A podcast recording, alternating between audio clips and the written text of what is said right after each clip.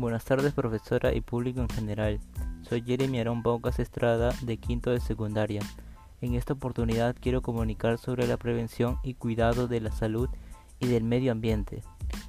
Para disminuir los efectos de la contaminación del medio ambiente, tomé la decisión de informar a mi comunidad dando las siguientes recomendaciones. 1. Cuida el agua. Hay que cuidar las goteras, no dejar los caños abiertos y donar bidones de agua a personas de la comunidad.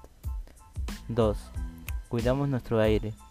Evitamos quemar desechos y evitar cocinar con carbón.